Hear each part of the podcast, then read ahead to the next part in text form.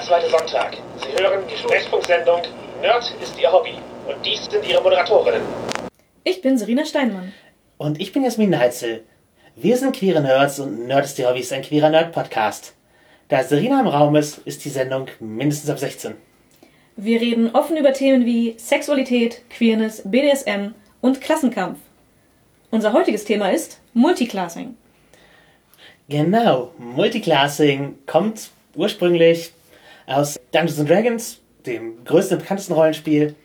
Da hat jeder Charakter eine feste Charakterklasse, die seine mechanischen Möglichkeiten, aber oft auch die Persönlichkeit mitbestimmt.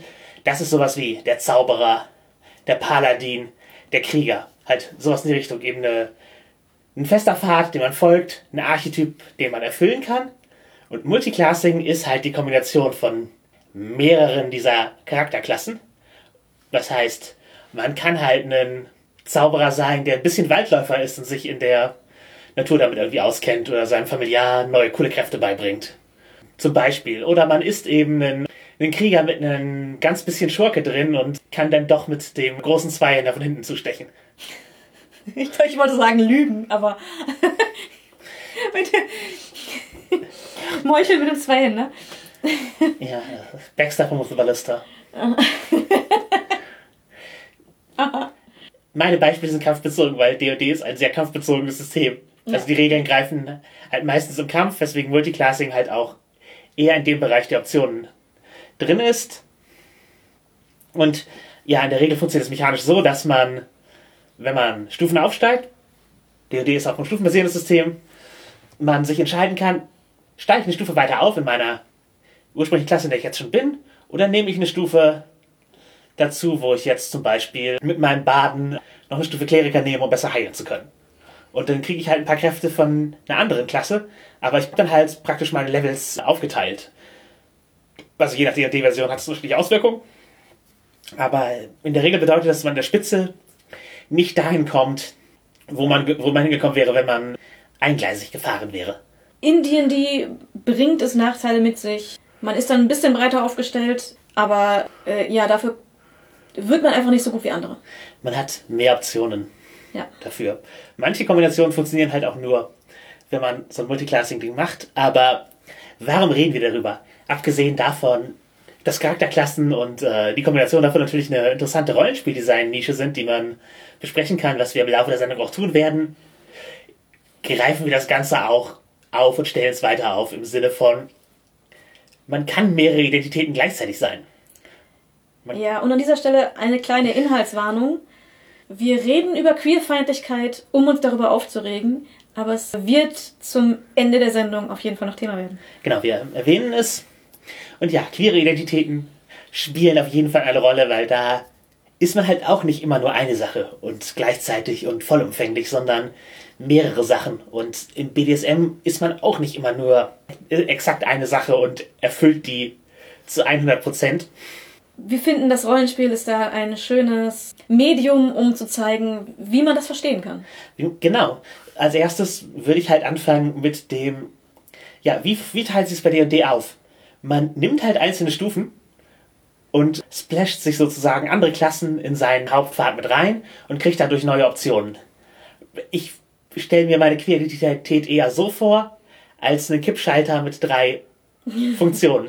Klack, klack, klack. Ja, genau. Es gibt, es gibt straight und es, und es gibt gay und in der Mitte ist bi und das ist exakt 50-50 und zwischen diesen drei Optionen äh, geht der Schalter hin und her. So funktioniert queere Sexualität halt nicht. So funktioniert, wie wir spätestens seit der Kinsey-Skala wissen, halt auch Bisexualität nicht.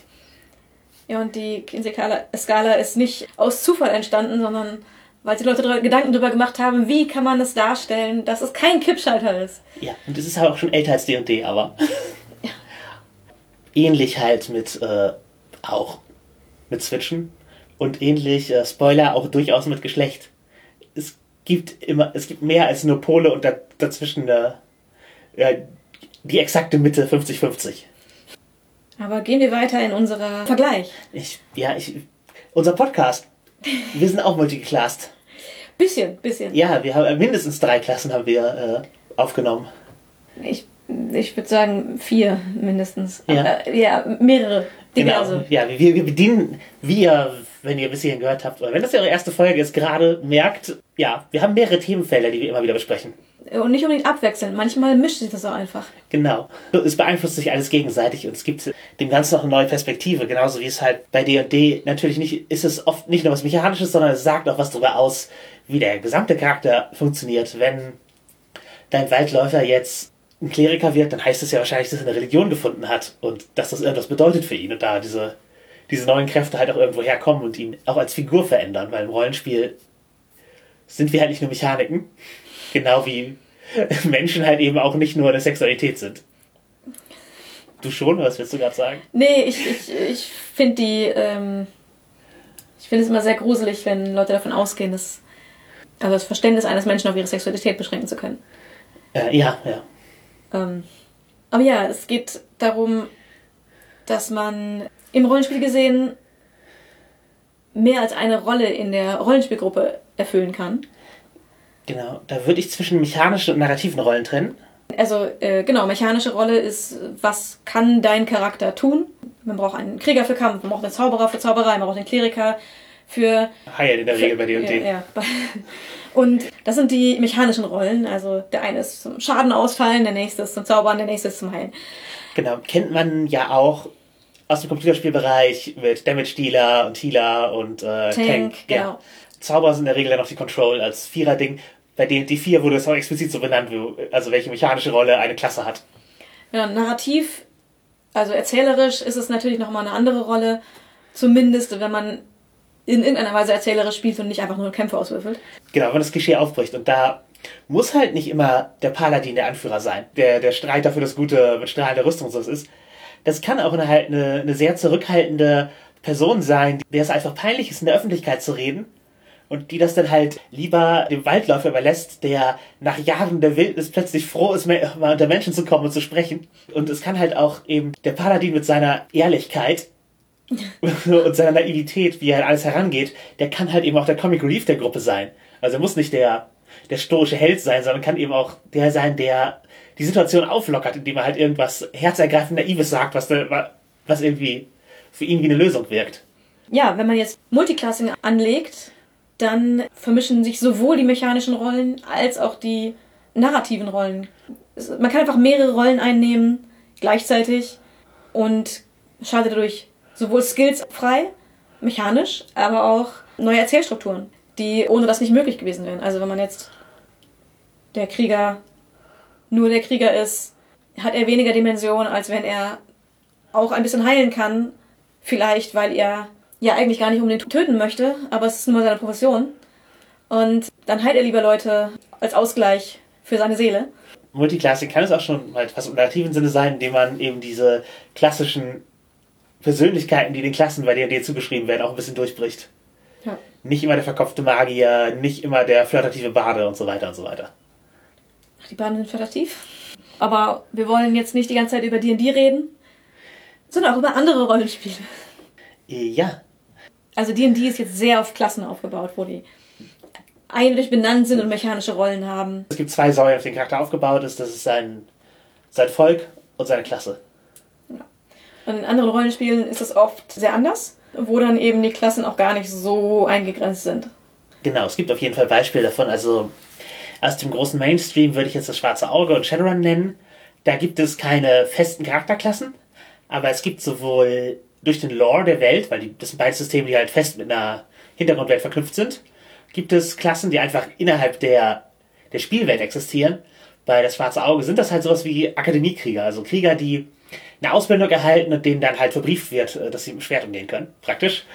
Und die existieren halt in der Welt. Und wenn du einen Charakter baust, der kämpfen kann und sagst, der ist ein Akademiekrieger, dann ist das halt eine Klasse. Aber mechanisch, ein Charakter, ein Charakter der mechanisch dasselbe könnte, müsste nicht automatisch in dieser Klasse in der Welt sein. Da gibt es aber halt einige Fähigkeiten, die an Hintergrundsachen geknüpft sind. Und es gibt Subsysteme. Wie halt bei DSA bestimmte Zaubererschulen, die halt alle eine gemeinsame mechanische Basis haben.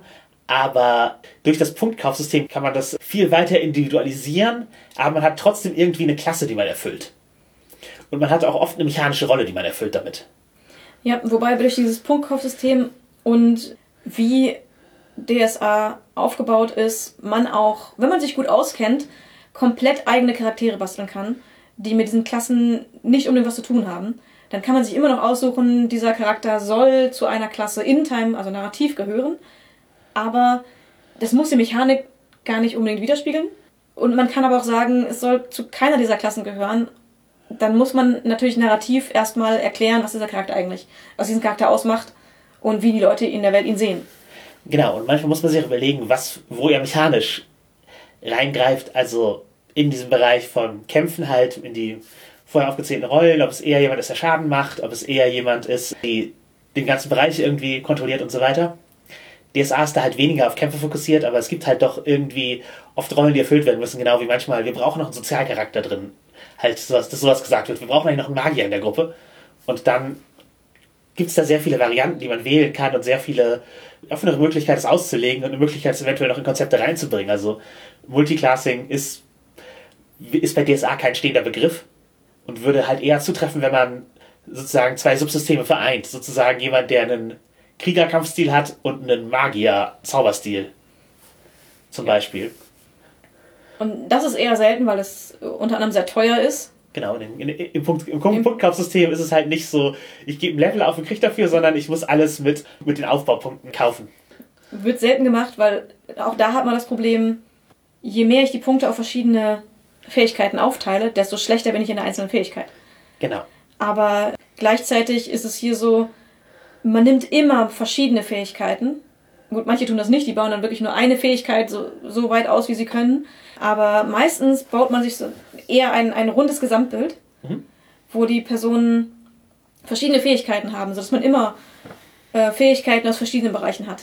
Ja, und dadurch, wie Barbie spiele ich, also wie sehr DSA halt darauf auslegt, auch die narrative Rolle des Charakters durch, durch Werte wiederzuspiegeln.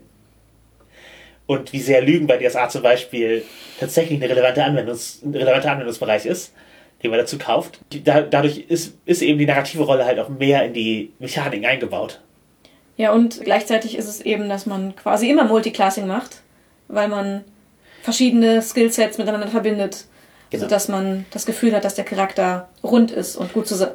Ein ganzes ergibt. Es gibt auch halt einfach mehr Säulen, auf denen DSA-Charakter aufbaut, nämlich Volk, Profession, was im Grunde dasselbe wie eine Klasse ist, nur weicher, und Kultur, was nochmal ein weiterer Bereich ist, der reingreift. Und äh, ja, bei Shadowrun gibt es halt sowas wie den Rigger, der mit Fahrzeugen umgehen muss, halt der Fluchtwagenfahrer, weil Shadowrun ist halt mehr oder weniger ein, ein Heist-System, wo man irgendwelche coolen Einbrüche durchzieht. Und dann gibt es halt den Decker, das ist der, mit dem Computer umgehen kann. Das sind halt so Rollen, die erfüllt werden müssen, aber auch da kannst du dann halt sehr individualisieren.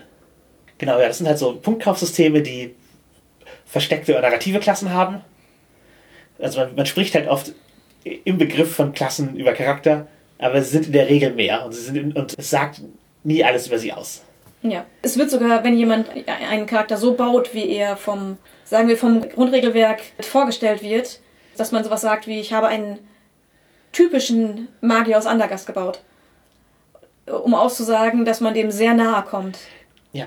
Und wenn jemand einfach nur sagt, ich habe einen Andergaster Magier, das kann sehr vieles heißen. Es gibt ein paar Sachen, die man da direkt rein verstehen kann. Genau, die Kultur Andergast, äh, patriarchalisch, bisschen weltabgewandt. Das muss nur heißen, dieser Charakter ist dort an dieser Akademie gewesen und hat in seiner Jugend das erlebt. Das heißt noch lange nicht, dass man weiß, welche Ansichten dieser Charakter hat. Denn das kann er gut oder schlecht gefunden haben. Er kann dagegen aufbegehrt haben und. Vielleicht ist er ein Transmann, der das Patriarchat auch von der schlechtesten Seite kennt und deswegen irgendwie aus seinem Hinterwäldlerland weggegangen ist und coole Dinge zu machen. Genau, und vielleicht äh, traumatisiert ist davon und äh, dagegen noch ankämpft.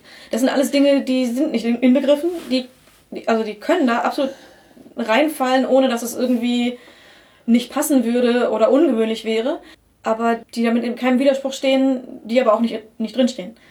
Ja.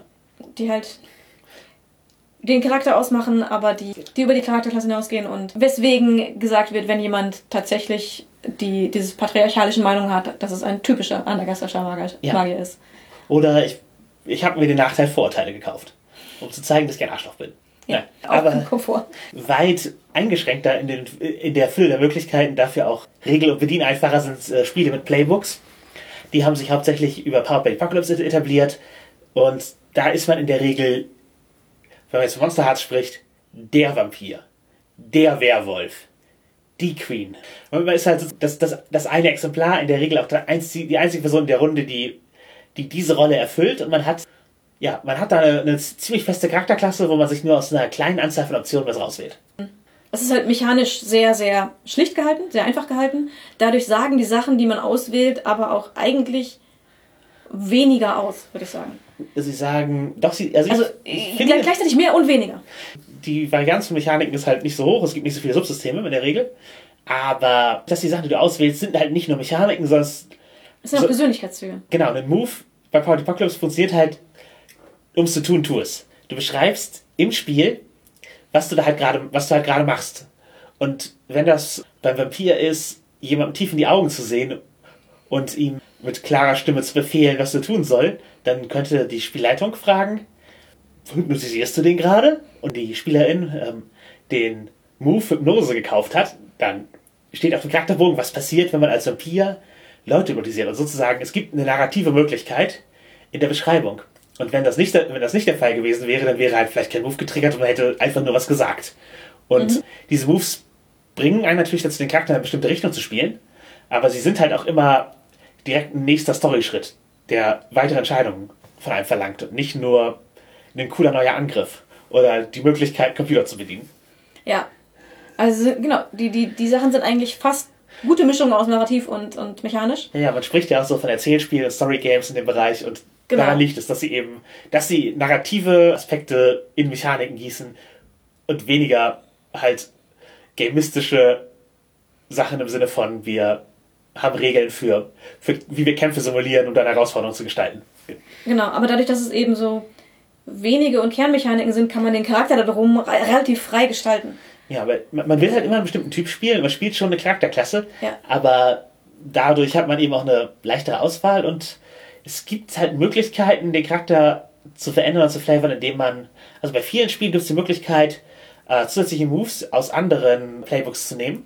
Es ist halt wie bei D&D, wenn man ein Level in was anderem nimmt. Man verwendet einen seiner äh, Aufstiege, die halt immer nach einer bestimmten Anzahl von Triggern kommen, darauf was zu lernen, was nicht zum Kern des eigenen Playbooks gehört, aber einem dazu sozusagen einen neuen Anreiz zum Spiel gibt, weil es eben ein, ein neuer Move ist, der einen zu was in eine neue Richtung zieht. Ja. Und in vielen Spielen kann man auch gegen Ende oder nachdem man eine Weile gespielt hat, das Playbook wechseln und komplett mit einem Neu in ein neues rüber switchen. Ich habe jetzt, hab's jetzt im Kopf, dass ich glaube, bei vielen, die wir gespielt haben, es tatsächlich nicht nur zu den Aufstiegsmöglichkeiten gehörte, sondern ab einem bestimmten Punkt zum, es zum Aufstieg dazugehörte, dass man sich Moves aus anderen Playbooks genommen hat. Ich glaube, es war gar nicht mal um den, nicht, nicht mal bei jedem äh, optional. Genau, dass, dass man irgendwie keine anderen Möglichkeiten mehr hat, wenn man aufsteigt, en- als ein Playbook, als ein Move zu nehmen oder darauf zu verzichten. Genau. Das kann sein, ja. Wenn man lange spielt, Und bereichert ja einen Charakter auch noch. Sich zu überlegen, ich habe jetzt die Möglichkeit, aus all diesen Playbooks einen Move zu nehmen. Man fragt sich ja dann doch, was bereichert meinen Charakter? Was ist spannender für das Spiel? Was ist spannend für meinen Charakter? Und da geht es in erster Linie dann um Narrativ und weniger um mechanisch, glaube ich. Ja, wobei, wenn ich ehrlich bin, ist das eine meiner äh, ungeliebtesten Optionen zum Aufstieg bei Powered by the Apocalypse. Äh, weil man zu viel Auswahl hat. Äh, ja, genau. Man kriegt Analysis Paralysis, also das Konzept, wenn man zu viel Auswahl hat, kann man sich nicht mehr entscheiden. Mhm. Und normalerweise hast du halt sehr schnell einen Aufstieg. Das, Ja. Du musst nicht pausieren und ähm, Oh, cool, ich kann einen Punkt mehr nehmen. Zack, fertig. genau. Ach, Ich habe den- ich hab, ich hab sechs Moves zur Auswahl für meinen Charakter. Ich habe drei, habe ich schon. Welche von den anderen drei nehme ich? Genau, die anderen, ich habe die alle schon gelesen, ich weiß, ich, ich habe die immer vor mir, ich muss nur ein Kreuz machen und weiß schon, was, was gerade passiert. Und bei dem Nimm den Move aus einem anderen Playbook blätterst du halt rum und dann kommen wir auch in den Bereich des Nischenschutzes, den ich kurz ansprechen wollen würde. Weil so eine Klasse sagt halt auch oft aus, das ist meins.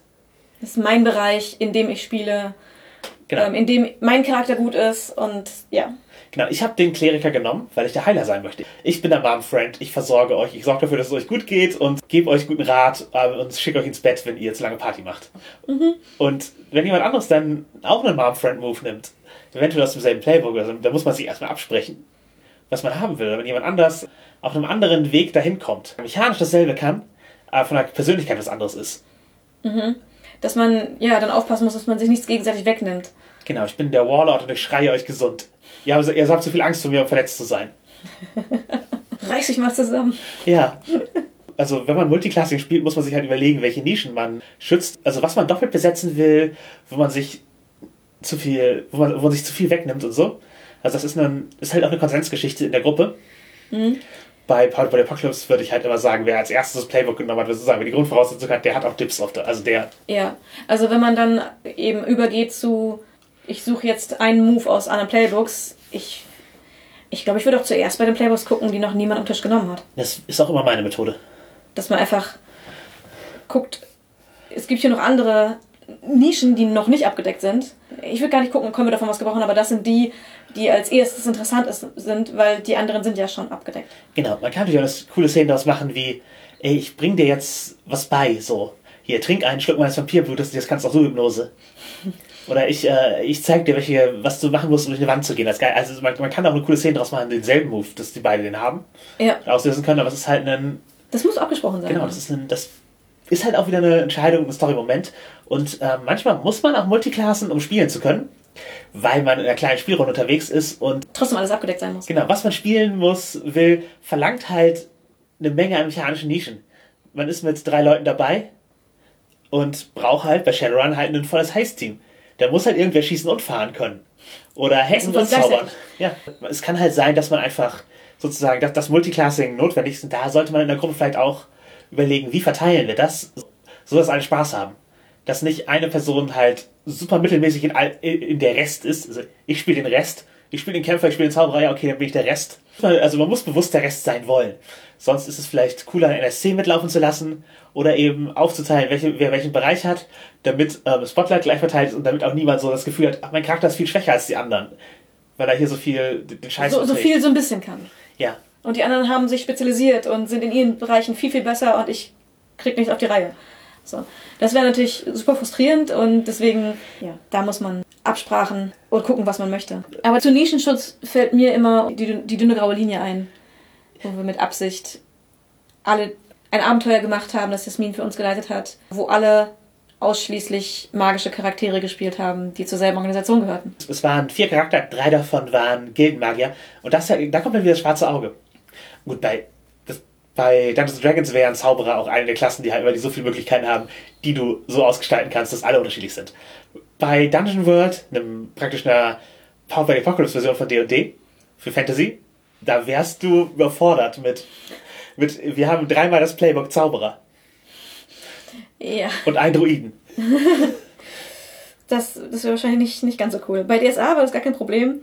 Die, die Charaktere waren alle sehr unterschiedlich. Unterschiedliche Herkunftsgegenden, unterschiedliche Ausbildungen. Sie hatten sehr unterschiedliche Skillsets auch. Genau, sehr unterschiedliche magische Kräfte. Wobei, ich glaube, alle irgendwas Kampfmagie beherrschten. Ja, alle hatten so den, den offensiven, ich schmeiß ein Element auf Leute. Ob das jetzt pure Geisteskraft oder ein magisch verzauberter Speer oder Feuerball war. Ein Angriffsding hatten alle. Genau, und also trotz haben wir uns einander nichts weggenommen, würde ich behaupten, als die Person, die sofort die Anführerrolle an sich gerissen hat. es hat sehr viel Spaß gemacht. War sehr schön, einfach auch mal, weil es sehr oft ist, dass viele magische Charaktere angeboten werden. Und wir gesagt haben, okay, wir machen alle nur Magier, alle in derselben Organisation. Was hältst du von Anführer, also wenn wir aktive Rollen sprechen? Mhm. Was hältst du von so äh, dedizierten Anführercharakteren? Also ich finde es besser, wenn sich das im Spiel ergibt, als wenn es einfach nur auf dem Charakterbogen steht. Ist natürlich für manche Personen schwieriger, sowas zu spielen, als für andere. Ich bin jetzt halt sowieso eine eher offene, laute Person. Da ist es für mich auch nicht schwer, jemanden zu spielen, der die einfach die, die, die, das Anführertum an sich reißt. Ist natürlich für Leute, die da nicht so sind und die aber auch gerne mal den Anführer spielen möchten, dann auch cool, wenn sie Fähigkeiten dazu haben, dass sie einfach mechanisch sagen können, mein Charakter kann das. Gut, bei das Schwarze Auge 5 gibt es auch Anführer einfach. Ich würfel Anführer und deswegen kämpft ihr jetzt alle besser. Ich, ich sage euch, was wir tun müssen und deswegen seid ihr besser.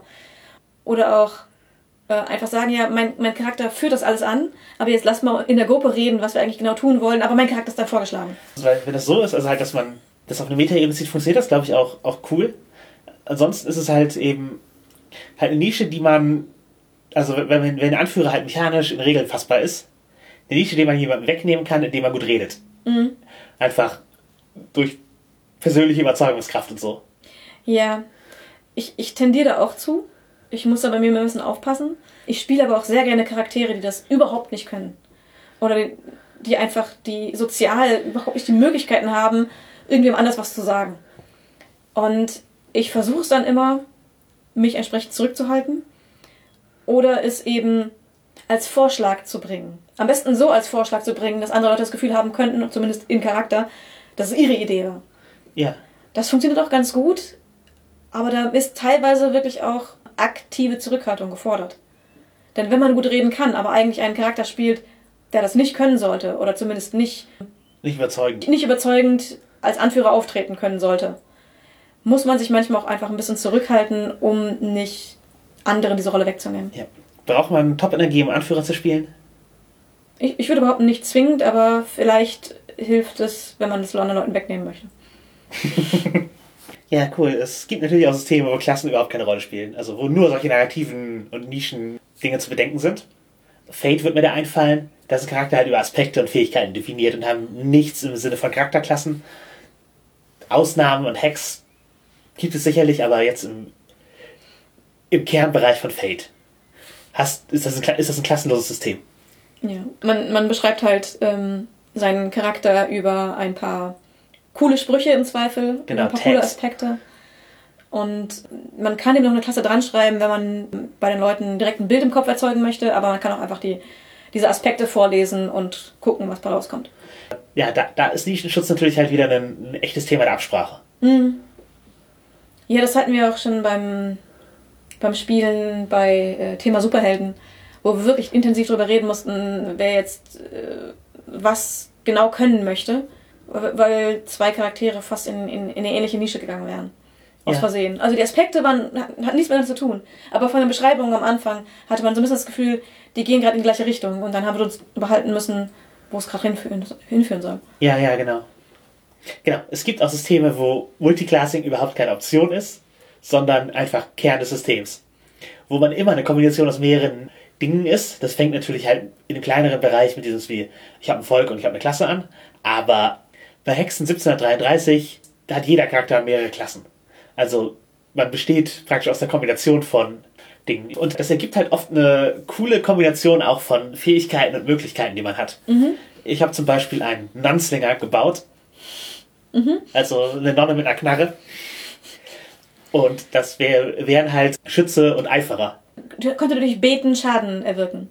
Auch. Cool. Durch Beten und durch, äh, Und durch Schießen. Und durch viel Schießen, ja. Das war, also mechanisch am Ende war das ein Area-Control-Charakter, der halt, also ich konnte halt Mobs mit viel Schaden äh, rausziehen und ich konnte halt Res- Ressourcen praktisch aus Nichts generieren. Bei Hexen gibt's halt viele so kleine Ressourcensachen und ich konnte halt zu Mirkos Erstaunen, als wir das mal gespielt haben, habe ich da halt einfach Chips, äh, Chips für die einzelnen Ressourcen in einem Zug hin und her gelegt und aufgestapelt und stand am Ende besser da als am Anfang. Und einfach durch eine Kombination von richtige Kleidung, weil Hexe ist halt so ein Barockspiel und so eine Kleidung macht was aus.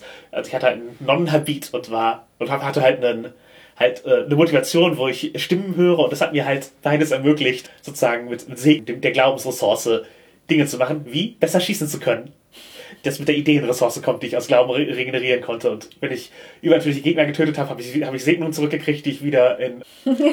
ja, es war eine Ich Maschine. erschieße zehn Gegner und stehe, und stehe immer noch besser da als vorher.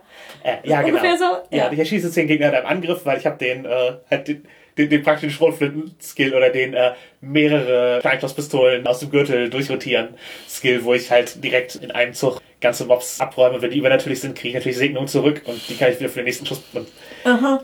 Ja, man, warst eine Lawine. ja man, man findet halt solche, solche coolen äh, mechanischen Verbindungen, weil ich gesehen habe, dass, dass halt Schütze und Eifer eine coole Synergie sind. Und dann musste ich halt überlegen, was mache ich halt da draus für, eine, für einen Charakter? Ist das jetzt hier der Flintenrabbi? Wird es der Landslinger? Und, Wir finden Rabbin. Alle Begriffe gut. aber ja, das ist halt auch eine Art, ein System zu designen, dass man immer zwei Sachen kombiniert. Oder mehr. Oder mehr, genau. Man kann, bei, wenn man bei Hexen höher aufsteigt, kann man auch eine dritte Klasse dazu nehmen. Mehr, mehr. Ja, es gibt auch vorgegebene Sachen, die sozusagen durch, zwei, durch Kombination von zwei Klassen freigeschaltet werden, sozusagen so eine, eine Meta-Klasse. Etwa der Henker, den ich oh, ein bisschen dran beteiligt war. Nicht, habe ich am Ende doch nicht geschrieben, weil die Zeit, die Zeit. Ja, auf jeden Fall, das ist der, das, das ist halt ein Nahkämpfer plus Hexenmystiker. Der hat halt eben so ein bisschen so magische Kräfte und so. Und wenn man eben diese Kombination nimmt und sich dafür entscheidet, Henker zu werden, dann kann man, dann, dann schaltet man praktisch einen neuen Baum an Fähigkeiten äh, frei, die nur in der Kombination von diesen beiden Skills auch überhaupt Sinn machen. Ja. Halt wie Trophäen von äh, Gehängten nehmen und die später einsetzen für creepy Dinge. Klingt romantisch. Heinrich Heine würde sagen, ja. Gibt ja das Bericht von dem roten, roten Efchen, seiner, seiner Gothic-Freundin, für die er Hexerei gelernt hat. Und hier Henkersfeld geküsst und so. Heinrich Heine war sehr Goss damals, also, also für seine Freundin. Aber das andererseits ist das auch die, die, das ist auch die Art von Commitment, die ich schätzen würde, wenn jemand für mich Hexerei lernt. Aber es wäre nicht Hexerei, was du möchtest, dass jemand für dich lernt. Nein, das ist, das, Es wäre Rollenspiel. ich, Für eine Beziehung. für eine Beziehung, ja, ich, ich, ich, ich sage nur, es ist, Hexerei wäre auch eine Art von Commitment. Und vielleicht auch einfach nützlich. Wann wäre Hexerei nützlich? In deinem Leben? Ich sehe deinen Punkt, ja. Kann man jetzt noch nicht sehen, muss man dann sehen, ne? Ja, das ergibt sich, in, ergibt sich im Kontext. Aber Podcast. wir nehmen einen auf. Nein, wir haben, äh, unser Podcast ist Multiclassing, haben wir gesagt. In unserer ersten Folge schon solltet ihr mitbekommen haben, dass auch wir eher Multiklassing gebaut sind. Wir sprechen halt über viele Themen hier. Und es gibt zumindest in einigen Teilen der Hörerschaft jedenfalls Missverständnis, dass wir damit sagen, dass sie dasselbe wären. Das sind sie nicht. Ich, ich bin mir nicht sicher, ob es in unserer Hörerschaft in erster Linie ist oder bei Leuten, die äh, sich entscheiden, unseren Podcast nicht zu hören, aber sagt es ihnen allen. Einen Vergleich zu machen ist keine Gleichsetzung. Das sollte man im Schulunterricht vielleicht schon gelernt haben, bestenfalls. Ja, nee, aber ich würde es trotzdem gerne nochmal klarstellen, dass Genau. halt wir, wenn wir halt über, über BSM mit einem Rollenspielbezug reden, sagen wir nicht, dass exakt, dass es beides exakt dasselbe ist, sondern wir, wir sehen, hey, aus unserer Perspektive, die wir durch unser Multiclassing, dass wir uns für BDSM und Rollenspiel interessieren, gewonnen haben, auf, und für die beiden Hobbys aufeinander, äh, sehen wir hier dieses vergleichbare Muster und wollen euch das nahe bringen und vielleicht bereichert es euch auch irgendwie. Vielleicht könnt ihr, könnt ihr dadurch was mitnehmen. Ja, wenn, wenn Parallelen bestehen, heißt das eben nicht, dass da große Gleichsetzungen sind. Oder dass es dieselbe Qualität hat immer. Genau. Also wenn wir sagen, das ist halt hier irgendwie Top-Verhalten, das ist das, dann sagen wir, das kommt uns ähnlich vor. Damit sagen wir nicht, äh, eigentlich stehst du schon im Lederanzug im Keller. Genau, nur, nur weil äh, Dynamiken Ähnlichkeiten haben, heißt es nicht, dass dann automatisch gut im anderen wäre, nur weil man in einem gut ist. Ja, Genauso wenig, wie es heißt, dass man auch Interesse hat, ha- haben müsste. Genau. Nein. Und ein Kontext existiert halt. Oh, äh, Ja, bei diesen Offensichtlichkeiten, lass doch einfach mal so die Bereiche unserer, unserer großen Themenkomplexe durchgehen, wie die sich aufeinander beziehen. Sarina, es ist Rollenspiel BDSM. Aus meiner äh, reichhaltigen Erfahrungswelt kann ich sagen, nein, ist es nicht. Nein, in der Tat nicht. N- Nicht mal, wenn man es nur im sexuellen Kontext jetzt sehen würde. Auch dann wäre sexy Rollenspiel noch kein SM. Wenn wir über Pen and Paper Rollenspiel reden, erst recht nicht. Ja, und im Folgenden, wenn ich Rollenspiel sage für diesen Bereich, äh, ich meine Pen and Paper. Ich behaupte mal, ich auch. Gut. Wir sind uns alle einig. Andersrum ist BDSM Rollenspiel. für manche vielleicht, aber das ist auch noch sehr, sehr viel mehr, was da, was da reinspielt. Es ist halt für, für viele eben auch einfach ihre Sexualität oder ihr, ihr Lebensstil, ihr, ihr Alltag, ihre, ihr Beziehungsmodell. Und das ist halt nicht gespielt. Für die allermeisten, die tun nicht nur so, sondern es ist halt einfach genuin etwas, was sie machen. Was aus ihrer Persönlichkeit kommt, was aus ihrer Sexualität kommt. Und gleichzeitig enthält nicht jedes BDSM automatisch Rollenspiel-Aspekte. Nee, Auch das muss nicht sein. Dominanz muss nicht gespielt sein, Unterwerfung muss nicht gespielt sein, kann, muss aber halt eben nicht. Und ich persönlich erkläre mir halt viele BSM-Dynamiken über Rollenspiel und Begrifflichkeiten, die ähnlich sind, weil ich Rollenspiele schon so viel länger mache und das für mich meine Methode ist, einen anderen Modus anzunehmen. Aber das heißt nicht, dass auch Roll dass, dass für mich BDSM-Rollenspiel wäre oder dieselbe Qualität hat. Das heißt nur, dass ich Techniken verwende, die ich in einem gelernt habe, weil Multiclassing. Ich habe halt jetzt irgendwie schon fünf Level in Rollenspielerin angehäuft und nehme jetzt das erste BDSM dazu. Sadismus und Masochismus kann in Rollenspiel eingebunden sein. In, also in sexy Rollenspiel eingebunden sein, aber muss auch überhaupt nichts damit zu tun haben. Denn, also, Schmerzen sind für gewöhnlich nicht gespielt. Ja, die funktionieren auch, halt- auch dann halt teilweise auch einfach auf einer biologischen Ebene. Äh, Aber nächste Frage. Ist Rollenspiel queer? Äh, nö.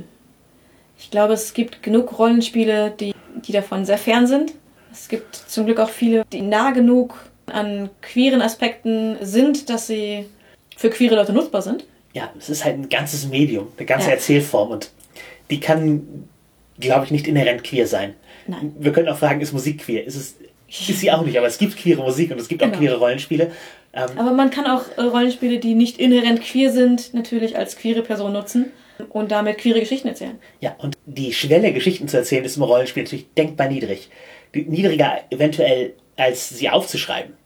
Zumindest niedriger als zu veröffentlichen Genau. Für ein, für ein Publikum. ja, und du kannst sie halt einfach mit der Welt teilen, du kannst mit, zumindest mit deinen Freunden, und du kannst sie spielen und du kannst sie so gestalten und das sehen, was du halt in der Geschichte sehen willst und die Aspekte einbringen, die du einbringen willst. Und auch wenn die Mainstream-Medien halt noch Jahre davon entfernt sind, kannst du es im Rollenspiel schon umsetzen. Und wieder die Rückfrage, ist queernes Rollenspiel? Nein, Ich glaube, da haben wir auch einfach nur ein klares Nein. genau, es ist nicht gespielt. Da ist, da ist für gewöhnlich nichts dran gespielt. Gar nichts. Das ist Sein und kein Spielen. Und um die nicht rollenspielerischen Themen äh, auch noch abzufragen, ist BDSM queer? Ich, also ich würde niemandem, der sagt, ich bin queer, weil ich BDSM ausübe, das Label verweigern. Er stellt sich, oder sie, diese Person, stellt sich damit natürlich auch in den queeren Diskurs und sollte sich dem nicht verweigern. Also wer unhinterfragt seinen 1950er Jahre Haushalt leben möchte und ohne Metaebene aber sagt, er ist queer, wird halt irgendwann auf Leute stoßen, wenn er sich tatsächlich in einer queeren Umgebung begibt, die das hinterfragen werden und muss mit diesen Fragen dann auch umgehen können, wenn er dieses Label für sich, für sich in Anspruch nimmt. Aber prinzipiell, dadurch, dass BDSM pathologisiert wurde, als eine sexuelle Erfahrung und man das abbauen sollte, auch im Sinne von Diskriminierungsgründen und so etwas, würde ich BDSM im Queer-Bereich willkommen heißen. Sie müssen halt so das Verständnis mitbringen und im Zweifel, wenn sie halt cis und hetero sind und BDSM der einzige queere Aspekt in ihrem Leben, dann ist es halt sozusagen an ihnen, ihre Privilegien zu nutzen und sich erstmal grundsätzlich weiterzubilden. Also die queere Szene wird sie unterstützen, aber sie müssen halt auch auf, an den Punkt kommen, wo sie die Unterstützung annehmen können und wo sie der Szene halt keinen, keinen Schaden zufügen. Ja. Ich meine, ich, ich, ich habe mehr als BDSM, um mich queer zu nennen, aber ich tue es ja auch mit Absicht. Also ich, ich nehme das Label queer für mich in Lautstärke mit einer Absicht, äh, unter anderem um mein Privileg, dass man es mir nicht ansieht und äh, ich das komplett verbergen könnte, wenn ich das wollte. Ja, das zu nutzen, um als queer einzustehen und die Queerszene zu unterstützen. Ist Queerness kinky? Nee. Also bestimmt gibt es an uns zu sehen queere Personen, die kinky sind, aber queer zu sein heißt erstmal überhaupt nicht, dass man auch kinky sein, in irgendeiner Weise sein müsste. Ja, und Sex, bei dem kein Penis vorkommt zum Beispiel. Also wenn was kinky vor, äh, vorkommt, der muss halt einfach ein bisschen lernen, Queerness zu akzeptieren. Ja, gen- genau. Sex ist noch nicht kinky, nur weil nicht ausschließlich Penis mit Vagina benutzt wird. Ja, genau. Das ist noch kein Kink. Im Grunde ist es damit gesagt. Nee, das ist es nicht. Und es ist aber auch ein toxisches Vorurteil, dass sozusagen Queerness immer mit einem, mit so einem Perversionsding gleichgesetzt wird. Das kann halt genauso wholesome sein wie alles andere. Genau wie auch BDSM ziemlich wholesome sein kann, aber jetzt auch abgesehen von der Ebene, nicht bei aller Queerness geht es überhaupt in irgendeiner Form um Sexualität. Ja, das ist ja. Ich meine, Gender hat ja nicht unbedingt was mit Sexualität zu tun. Nee, richtig. Und Auch in wen man sich verliebt, hat nichts unbedingt was mit Sexualität zu tun. wir sind nicht automatisch ein Fetisch, wenn man sich in uns verliebt. Wir sind halt einfach erstmal Leute. Ja. Ja, also ich will einfach in Conclusio sagen, dass zu diesem Bereich, dass äh, Podcasts und Rollenspielcharaktere jeweils mehrere Dinge sein können.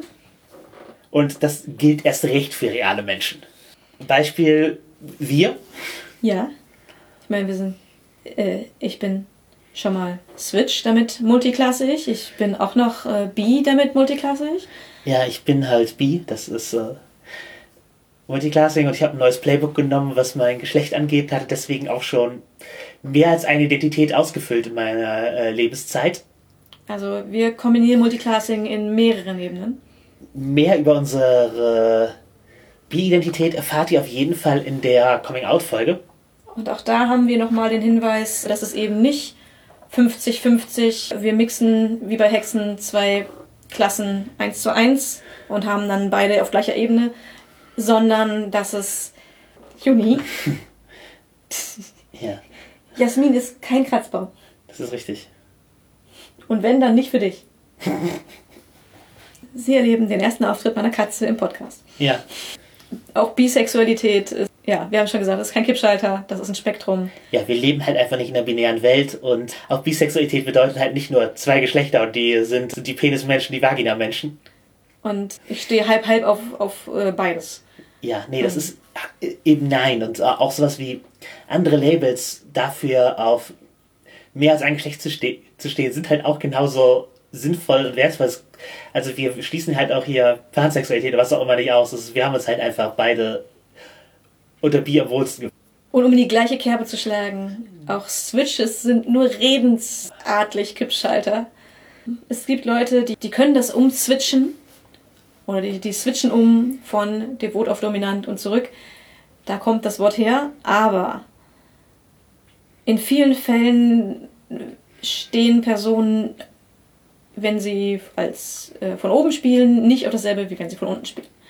Also einfach haben unterschiedliche Interessen, je nachdem, ob sie dominant gerade sind oder submissiv oder masochistisch oder sadistisch. Oder was immer da noch mit äh, bei ihnen mit reinspielt. Die Interessen können da variieren und ja, es ist halt auch nicht nur an, aus oder hin, her. Da spielen viele Dinge mit rein. Ja, Tagesform und was nicht alles. Und Partner. Das, also es ist auch kein nicht unbedingt ein bewusstes Umschalten, sondern vielleicht was, was passiert, was man gar nicht so direkt beeinflussen kann, dass man einfach nach Tagesform, heute bin ich mehr da, morgen mehr da, morgens mehr dies, abends mehr das. Und auch die Energie, also Top- und Bottom-Energie, muss nicht gleich ausgebildet sein. Also es gibt Leute, die sind halt fast immer unten und an manchen Tagen aber haben sie Top-Energie und wollen von oben spielen. ja, Also auch da gibt's alle Varianten. genau. Und äh, hier würde ich auch noch sagen, dass Praktik nicht automatisch Identität bedeutet in diesem Fall. Das heißt, nur weil ich auch schon mal Erfahrung oben gemacht habe, bedeutet das nicht, dass ich, dass ich Switch wäre, sondern es bedeutet einfach, ich habe diese Erfahrung gemacht. Und ja, da- dadurch kann man Identität nicht, äh, nicht bestimmen lassen. Wo ist der? Ja, genauso wenig wird jemand, der bisexuell ist, aber in einer monogamen Beziehung ist, der wird dadurch nicht hetero oder gay, weil gerade nur diese Seite ausgelebt wird. Genauso wenig heißt es aber auch, ähm, dass diese Person dann, dann ähm, zwingend irgendwann fremdgehen muss, um ihre Bisexualität auszuleben. Nein. Es heißt einfach nur, dass diese Person nur eine Seite auslebt. Das macht sie nicht weniger bi, auch wenn man vielleicht nur eine einzige sexuelle Erfahrung überhaupt hatte. Und diese entsprechend vielleicht nur mit einem Geschlecht war oder mit jemandem, der sich keinem Geschlecht zuordnet, macht einen das eventuell weniger bi. Denn wenn man vielleicht die erste Person einfach heiratet und monogam ist und nur mit dieser Person eine sexuelle Beziehung hat, ist es trotzdem der Fall, dass das prinzipielle Interesse nicht auf dieses Geschlecht begrenzt war. Ja, genau. Das, man ist genauso wie. Äh, nicht, nicht in derselben Weise. Also man lebt es, aber man ist. Man lebt es halt nicht aus, aber Genau, die Ident- Identität ist genauso echt und genauso wertvoll. genau. Und ja, auch Transmenschen, die, oder jegliche queere Menschen, die noch im Closet sind, die nicht repräsentieren können, die halt vielleicht aus irgendwelchen Gründen anders aussehen, als es sein sollte und die es nicht ausleben.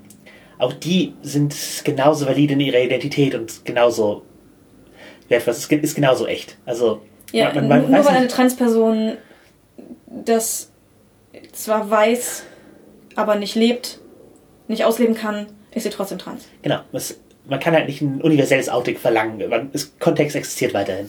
Ja. Ein Vorurteil, dem ich immer wieder äh, begegnet bin, wenn man Polyamor ist oder eine offene Beziehung lebt, auch wenn man akut keine weiteren Beziehungen führt, ändert das nichts daran, wie die Beziehung ist und dass man selber poly ist oder eben eine offene Beziehung führt. Mein Mann und ich hatten es jahrelang, dass wir keine weiteren Partner nebenbei hatten. Das ist halt nichts, was wo die Leute die, die Klinke in die Hand geben oder so. Das ist halt, mal ist da jemand, mal nicht. Und dann wurden wir regelmäßig gefragt, ob wir dann nicht eigentlich monogam sind. Und die Antwort ist nein. Denn nur weil es gerade niemand auslebt, ändert es nichts an daran, dass wir so leben und Wie ihr seid. wer wir sind und wie unsere Beziehung ist. Ja, und es gibt halt auch einfach, ja, kein, kein Level Cap im realen Leben, Ja. wo denn irgendwie eine Begrenzung ist. Du hast, jetzt hast du aber zu viele Identitäten, da passt keine mehr rein. Nee, du wirst jetzt aber halt auch schlechter, weil du mehrere Identitäten hast, so, oder weil du mehr erlebt hast, wirst du nicht Du, schlechter. kann, du kannst jetzt äh, schlechter reden, weil du nicht nur Journalistin bist, sondern auch noch. Das passiert einfach nicht. Ja, genau. Oder halt, dass, dass Switches irgendwie schlechtere Bottoms oder Tops wären. Ja. Weil sie andere Erfahrungen gemacht haben. Ja, dann ist aber, das Devote ist ja aber halt nicht echt, weil du hast ja schon, Du sagst ja, dass du zwischendurch dominant bist, dann kannst du ja nicht richtig devot sein. Das sind selbst Vorurteile, die man innerhalb der Szene findet. ja, genau, wahrscheinlich nur innerhalb der Szene, weil, Das, das weiß ich nicht, das möchte ich jetzt nicht, das möchte ich jetzt nicht als Vorurteil haben. ja, okay. Aber ja, solche Vorurteile gibt es und das ist halt einfach Blödsinn. Ja, oder halt sowas, man ist eine bessere Lesbe, die, die Goldstar-Lesbe, weil man noch nie Sex mit einem Mann hatte. Total logisch. Ja, also, Identitäten können sich auch ändern. Leute können auch halt auch Sach können halt Sachen auch herausfinden über, über sich im Laufe ihres Lebens. Und das macht nichts besser oder schlechter. Nee, genau, es ist halt einfach ein, ein Weg irgendwo hin. Und äh, ja, man verliert halt keine, keine Level in Lesbe, nur weil man eine Vergangenheit hat. Es gibt ja auch nicht-binäre Geschlechter. Und auch da ist ja, ne- was ich, ein Multiclassing-Ansatz sinnvoll, sinnvoll und möglich. Also man kann halt ein nicht-binäres Mädchen sein zum Beispiel. Ja.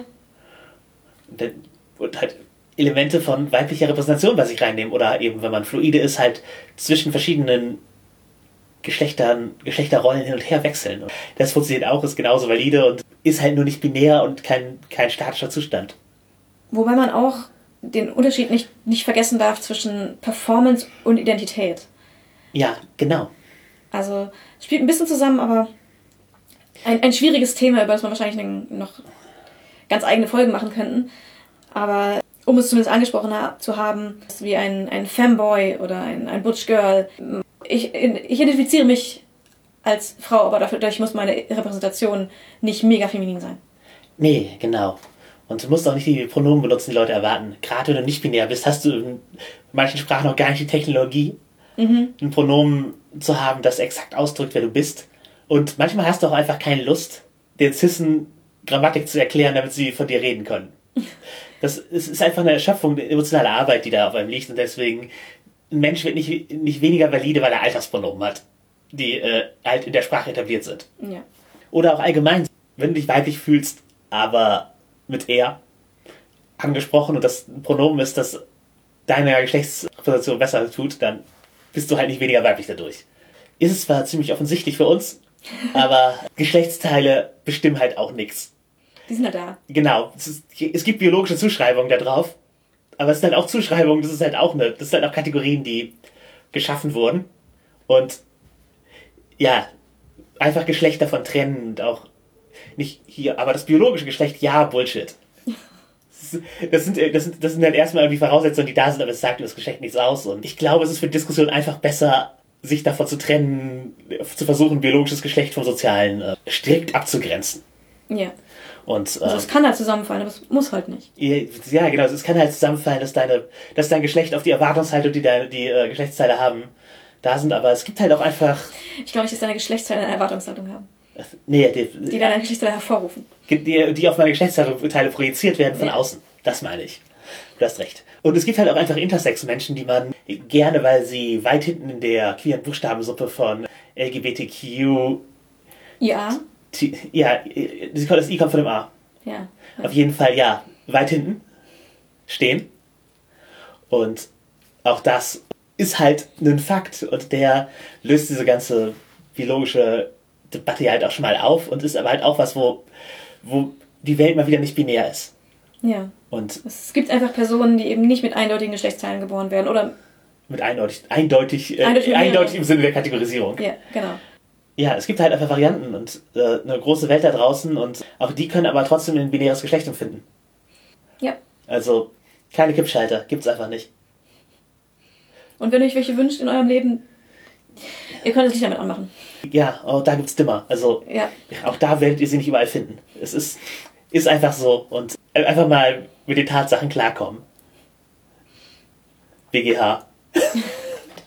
also ja, es gab halt vor kurzem ein Gerichtsurteil vom BGH über das Personenstandsgesetz, wo es ja, um die Geschlechtlichkeit von nicht-binären Menschen geht vor dem Gesetz, also den Geschlechtseintrag. Und dort wurde entschieden, dass divers nun im Rahmen des transsexuellen Gesetzes von 1981 verwendet werden soll. Aha. Ey, ja, also, um, ich glaube, sehr lesbisch von Twitter zu zitieren. Also sie haben eine sexuelle Minderheit erfunden, um sie dann zu diskriminieren. Nämlich äh, die empfundene Intersexualität ist deren, ist jetzt das, das Konstrukt, mit dem sie von einem binären auf einen Dreierschalter gehen wollen, also mit dem 50-50 in der Mitte oder äh, divers als Geschlecht. Und divers ist halt einfach kein Geschlecht, es ist einfach ein Spektrum, das da existiert. Und vielleicht sind diese ganzen Geschlechtseinträge auch Blödsinn, aber ich meine, Hürden. Also es ist ja prinzipiell nicht, nicht verkehrt, dass, der, dass es einen Geschlechtseintrag divers gibt. Wenn es Geschlechtseinträge geben soll und man jetzt einen, den dritten nimmt für divers, das ist prinzipiell in Ordnung. Das Problem daran ist, wie man es definiert, weil es geht ja darum eigentlich, dass all das, was eben nicht in dieses Binäre reinpasst, etwas hat, wo sagen kann, ja, irgendwo da bin ich mit drin. Aber es ist kein, man, man, man, fühlt sich doch nicht divers zugeordnet. Ja, und vor allen Dingen da eine Hürde und eine Beweislast aufzubauen und zu beweisen, dass man kein binäres Geschlecht hat. Und, das, und dann genug Leidensdruck darunter besteht, kein binäres Geschlecht zu haben, dass man exakt an diesem Geschlecht äh, zwanghaft leben. Bah! Es ist in seinem altmodischen Bullshit und in seiner bürokratischen Transfeindlichkeit mal wieder ein, ein, ein großes Beispiel. Ja, es, äh, wir, wir, freuen uns sehr, wie ihr merkt. Ja, und du. Also, und, es wäre halt einfacher gewesen zu sagen, ja, sollen die alle zum Standesamt gehen und ihren Geschlechtseintrag ändern können, was soll's. Aber wir, wir haben auch schon in der Namensfolge ein, das TSG in größerer Länge und ähnliche Aggression besprochen. Ja. Die Frustration baut sich halt nur auf über die Zeit. Das ist ja, jedes Mal, wenn, mhm. man kann ja aber nur sagen, wenn, wenn die Entscheidungen sich nicht bessern, sondern weiterhin einfach lebensfern sind. Das ist ja das Problem. Es ist ja gar nicht ein, ich bin mit der Entscheidung unzufrieden, sondern es ist ein, es ist, es ist absolut, absolut ab von dem, was diese Leute erfahren. Wie die Welt funktioniert. Wie, wie, wie, die, ja, wie die Welt funktioniert. Es hat nichts damit zu tun, wie die Realität ist, sondern sie versuchen jetzt ein Konstrukt aufzubauen, das mit der Realität nichts zu tun hat und, und Leute sollen sich da rein kategorisieren lassen und sollen beweisen, dass sie dieser Kategorie angehören, die es nicht gibt. Genau, dann noch eine tausend von Euro dafür bezahlen, geprüft zu werden von Leuten, die keine Ahnung haben davon und dann irgendwie plötzlich darüber urteilen müssen, über, über, über eine Minderheit, die nicht existiert. Ob man dazugehören darf. Ja, also äh, was für. Ja. Aber halt hier mit Lebensfremd und so, damit darf man nicht verwechseln, dass das irgendwie herzerfrischend naiv und das ist das erste Mal, dass sie von Transmenschen gehört haben. Das sind, das sind Bundesrichter, die können sich informieren. Es gibt wissenschaftliche Dienste und all das, die denen das alles auf den Tisch legen können, wenn sie es wollen. Zum einen und zum anderen, dass eben aktiv auch Politik gegen Transmenschen gemacht wird. Und da darf man halt, halt zum Beispiel sowas wie Ungarn nicht außer Acht lassen, wo mhm. äh, halt die Möglichkeit, den Geschlechtseintrag zu ändern, komplett weggenommen wurde. Als eine der ersten Amtshandlungen nach der, sagen wir mal, Formalisierung der Diktatur. Ja. Und das halt eben, das findet in der EU statt. In Polen gibt es Pogromstimmungen gegen queere Menschen. In diesem Muster ist das halt nicht nur, ach, diese Richter haben halt keine Ahnung, sondern es ist auch eine es kommt eine bedrohliche Stimmung näher. Ja, genau. Es, ist, äh, es, es schlägt in die Kerbe im Sinne von, ja, äh, wir, sind, wir sind nicht mehr pathologisiert, aber äh, finden wir halt andere Wege der Diskriminierung. Mhm. Und oh, ja, also da. Ich, ich, bin, ich bin sehr froh, in einer Gesellschaft zu leben, wo ich äußern kann, auf welche Weise ich queer bin. Aber ich möchte eigentlich auch, dass es so bleibt und dass jetzt keine großen Schritte in die falsche Richtung marschiert werden. Ja, nicht noch mehr. Und ja, genau, es ist, äh, die Programmstimmung brauchen wir nicht. Nee. Und Deswegen ähm, erklärt sich vielleicht unsere etwas aggressive Grundstimmung, wenn wir über dieses Thema reden, warum uns das so mitnimmt. Ja. Wo wir schon in diesem ganzen Marginalisierungsbereich sind, äh, würde ich gerne Intersektionalität erklären. Das ist ja so ein Kernbegriff, der, der oft verwendet wird. Und da geht es ja auch darum, dass mehrere Identitäten eben doch, wenn sie marginalisiert sind, Nachteile mit sich bringen können. Ja. Das Beispiel, wo jetzt auch kommt, halt Intersection, Kreuzung, ist halt eins von Straßen sagen wir, du möchtest eine Straße überqueren. Und wenn, wenn du halt in keiner Weise diskriminiert bist, du musst nur in eine Richtung, rechts und links gucken, gehst drüber. Und es ist sehr unwahrscheinlich, dass der 16 Tonner aus Diskriminierung dich erwischt, der diese Straße entlang kommen kann. Sagen wir, du hast eine weitere Ebene der Diskriminierung. Sagen wir, du bist, du bist eine Frau. Zack, ist eine Kreuzung mit zwei Straßen. Du musst in, in vier Richtungen gucken. Genau, du musst in vier Richtungen gucken, um aufzupassen und es, aus jeder Richtung könnte die Diskriminierung kommen. Dann bist du nochmal arm. Das kann auch passieren, wenn du ein Mann bist. Bist du arm. Weitere Kreuzung. auf der du stehst. Also weitere Straßen, die an diese Kreuzung enden. Genau, genau. Und weitere, genau, ja, eine weitere Straße, nochmal zwei Richtungen mehr, die du gucken musst und die du aufpassen musst. Dann bist du eine Person of Color. Dann bist du queer. Und so weiter und so weiter. Du, bist, du, hast, du hast chronische Krankheiten. Und es kommen halt immer mehr Straßen hinzu. Du musst halt immer weiter umgucken. Und nicht nur ist die Wahrscheinlichkeit höher, dass Diskriminierung dich trifft, die Energie aufzupassen, dass sich Diskriminierung nicht trifft, nimmt halt gleichzeitig dir auch Möglichkeiten weg. Genau, genau. Die, du musst dem- Energie aufwenden, die du Ja. sonst nicht aufwenden würdest. Weil du musst in jede Richtung gucken, ob da nicht der LKW gerade kommt, um dich zu erwischen. Ist jetzt ein sehr abstraktes Beispiel, aber es, es zeigt ganz gut einfach, ja, wie, wie sich das vervielfältigt, äh, je mehr man Minderheiten angehört oder je mehr Minderheiten man angehört, desto größer wird die Anstrengung, einfach nur dein Leben zu leben, einfach nur die Straße zu überqueren. Jetzt Nicht im, bitte nicht im wortwörtlichen Sinne verstehen. Ja, Die Leute haben keine größeren Probleme, die Straße zu überqueren, außer sie haben körperliche Behinderung. Aber ihren Alltag zu leben. Es wird anstrengender ja. wenn man auf mehr Dinge achten muss. Wenn man darauf achten muss, gut, klar, wenn man körperliche Einschränkungen hat, das ist sehr eindeutig, warum, warum das Leben schwerer ist. Wenn du psychische Beeinträchtigungen hast, ist sehr eindeutig, warum das Leben kompliziert, kompliziert sein kann. Genauso ist es, wenn man andere Hautfarbe hat als die, die vorherrschende, oder eine Frau ist, oder offen queer ist. Es kommen einfach Beschwerlichkeiten hinzu. ja, genau. Und auch halt innerhalb der Queerszene zum Beispiel ist es schwierig, sich zum Beispiel zu äußern, wenn man das Vokabular nicht hat. Ja. Weil es wird halt sehr viel in Fachsprache geredet, da nehmen wir uns auch nicht aus. Wir sind halt auch in einem Podcast, der durchaus, also wir, wir sprechen, wir sprechen halt schon auf einem relativ gehobenen Niveau, auch wenn wir hoffen, dass wir euch alles cool erklären, aber also wir sind kein Podcast in einfacher Sprache. Und jemand, der halt ein Problem hat, seine Queerness auszudrücken, mit den richtigen, in die richtigen Worte zu fassen, der hat auch Probleme, da Anschluss zu finden. Und in vielen Person of Color Kreisen kann Queerness dir halt wieder Schwierigkeiten machen.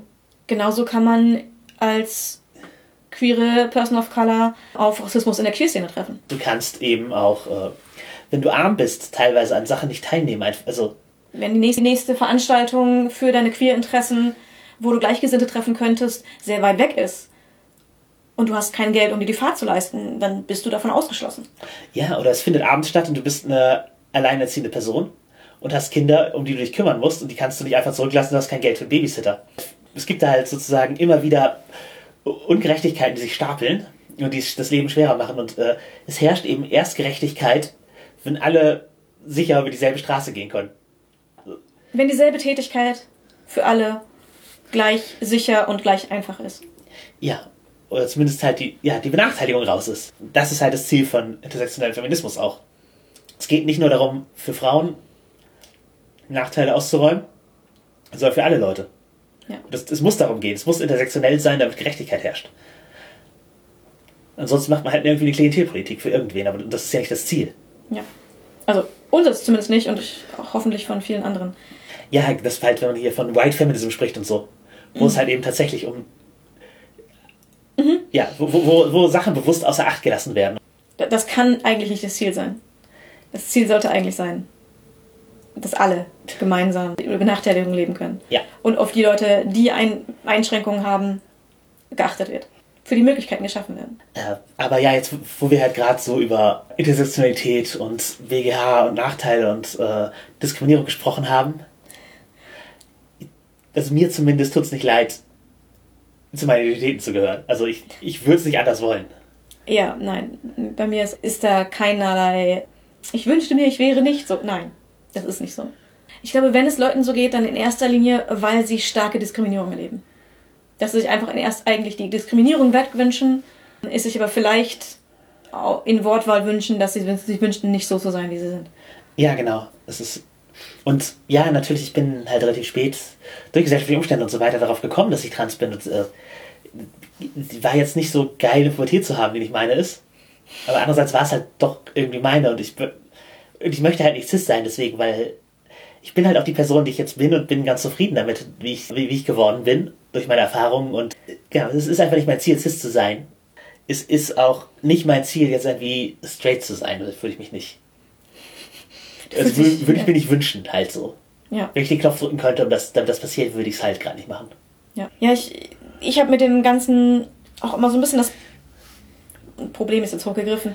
Ähm, wenn, wenn ich so aufzähle, ne, ich bin, ich bin bi, ich bin poly, ich stehe auf BDSM, das klingt immer so mega krass. Nach einer unglaublichen Häufung in einer Person von super vielen Queerness-Faktoren, Sachen. Und ich denke mir dann immer so, bei mir das Multiclassing fühlt sich nicht an nach, ich habe hier so viele verschiedene krasse Sachen gegriffen, ich bin so die krasse Person. Es ist einfach nur ich. Es ist einfach das, was mich zu mir macht. Ja, es greift auch irgendwie schlüssig ineinander.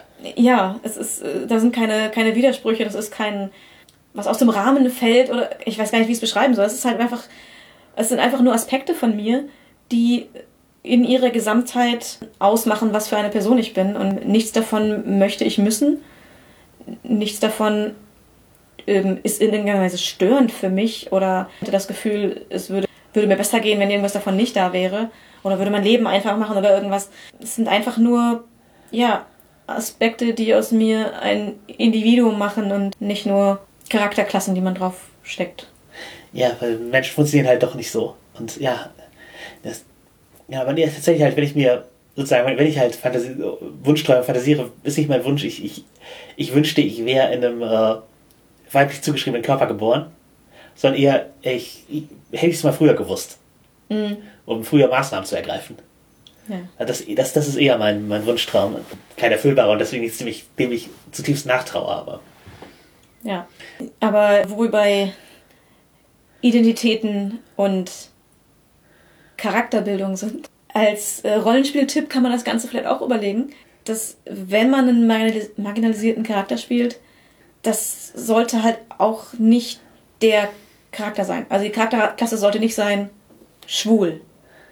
Das ist seine Oder, Persönlichkeit, genau. genau. Und zwar Seine Persönlichkeit ist schwul. Und, und eins, der, eins von drei Klischees, das einem durch die Medien angeboten wird, wird dann da gespielt. Genau. Das kann man vielleicht auch interessant machen, aber prinzipiell würde ich sagen, ist der Charakter eben interessanter, wenn es nur ein Teil des Gesamtcharakters ist. Ja, es, es, sollte immer noch was anderes mit, mit, mit passieren. Er hat ja, er hat ja eine narrative Funktion, außer schwul zu sein in der, in der Runde in der Regel. Und er hat, hoffentlich. Ja, und er hat auch hoffentlich eine Persönlichkeit und er hat Fähigkeiten und all das. Ja, und wenn ich mich als Beispiel nehme, keines von den Dingen ist eben die Identität von mir. Es sind auch nicht, um, nicht mal unbedingt, dass das die drei Sachen meine Identität ausmachen. Das ist einfach nur, es sind kleine Aspekte und meine Identität ist all das und noch ganz viel mehr all das, was den Charakter ausmacht, was mich als Person ausmacht. Diese Dinge gehören dazu, ja. Aber die sind noch lange nicht abschließend. Ähm, wenn man Rollenspielcharaktere genauso behandelt, dann kommen da die interessantesten Charaktere und äh, auch Nicht-Spielercharaktere raus. Ja, und manche Marginalisierungen sind halt so marginalisiert, dass sie nicht mal Stereotypen haben in den Medien. Oder könntest du einen aromantischen Charakter benennen? nö, nee. Genau, nee. könnte man Klischees nicht beschreiben. Nee, wirklich nicht. Asexuell vielleicht noch? Ja, so, so ein trauriger Nerd. Nicht nur, wenn jetzt, also je nachdem, wie, wie, wie manche Sachen sich weiterentwickeln, gibt es, glaube ich, ein, zwei Serien, die äh, asexuelle Charaktere als, als positive Charaktere ja. drin haben. Aber da kann man sich nicht sicher sein, bis die Serie nicht zu Ende gedreht ist. Oder die zumindest auf dem Spektrum der Asexualität irgendwo sein könnten. Ja. Bei aromantisch äh, wüsste ich jetzt niemanden. Ja, genau. Zumindest nicht. Sherlock Holmes vielleicht noch. Ja, zumindest nicht genug, als dass man, dass es ein Klischee gäbe. Ja. Und ja, wenn ihr solche Identitäten verwenden wollt im Spiel, dann habt ihr auch gar kein Klischee darauf, auf das ihr zurückgreifen könnt. Und es ist einfach nur Aspekt der Persönlichkeit und. Es schadet nicht alle. Genau, behandelt alles so. Genau. Einfach, einfach jede Marginalisierung, jedes Queerness, jedes was immer so behandeln. Genau, ansonsten würde ich auch noch sagen, halt in der Entwicklung äh, Sorge zu tragen. Mhm. Wie Rollenspielcharakter-Levels und sowas aufsteigen und sich entwickeln, vielleicht eine Klasse dazu bekommen. Waren halt auch nicht alle Leute immer dasselbe und alle Identitäten sind halt auch nicht immer statisch. Was aber halt nicht bedeutet, dass alles eine Phase ist. Ja, oder, oder weniger wert dadurch, dass es nur eine gewisse Zeit Identität äh, ausmacht oder beeinflusst. Ja, manchmal findet man halt auch was über sich heraus, aber man findet bessere Worte, um sich auszudrücken. Und, und manchmal verändert man sich auch einfach. Genau, aber es ist halt eins der, der Klischee, Klischees. Ja, der Klischee ist, dass Bisexualität eine Phase ist. Ja, ist eine, ist eine ganz seltsame Phase, die irgendwie mein Leben lang besteht. Ja, genau. Ich wollte es nicht unangesprochen lassen, ja. es auch nur bis äh, ja, es, es, kann, es kann halt jede Zwischen, also auch, auch einfach jede Zwischenstufe im Sinne von was nicht binär ist, hat auch, ist auch valide, hat auch Berechtigung und kann eine Zwischenstufe sein in einer Entwicklung. Es kann das Endergebnis sein. Egal in welcher Form es auftritt, es hat seine Berechtigung und sollte akzeptiert werden. Ja, haben wir ein paar Spieltipps, wie man konkret queere Charakter als queer zeigen kann, ohne, also ohne das zu ihrer Persönlichkeit zu machen, ohne dass es schreit, ich bin queer. Ja, also das ist halt immer sehr situativ abhängig. Ja. Ja, klar, wenn man jetzt einen Charakter spielt, der in, äh, in jedem Gasthaus jemanden anbaggert und die Person soll bi sein, dann sollte man durchwechseln. Dann wechselt man halt durch. Genau, Polycharakter kann man halt auch mal mit unterschiedlichen Partnern innen zeigen. Genau, aber wenn man halt Charaktere hat, die da gar nicht so offensiv sind, dann ist es vielleicht der Moment, wo einfach der Spielleiter fragt, hast du ein romantisches Interesse das für deinen Charakter? Möchtest, möchtest du da was äh, ausspielen?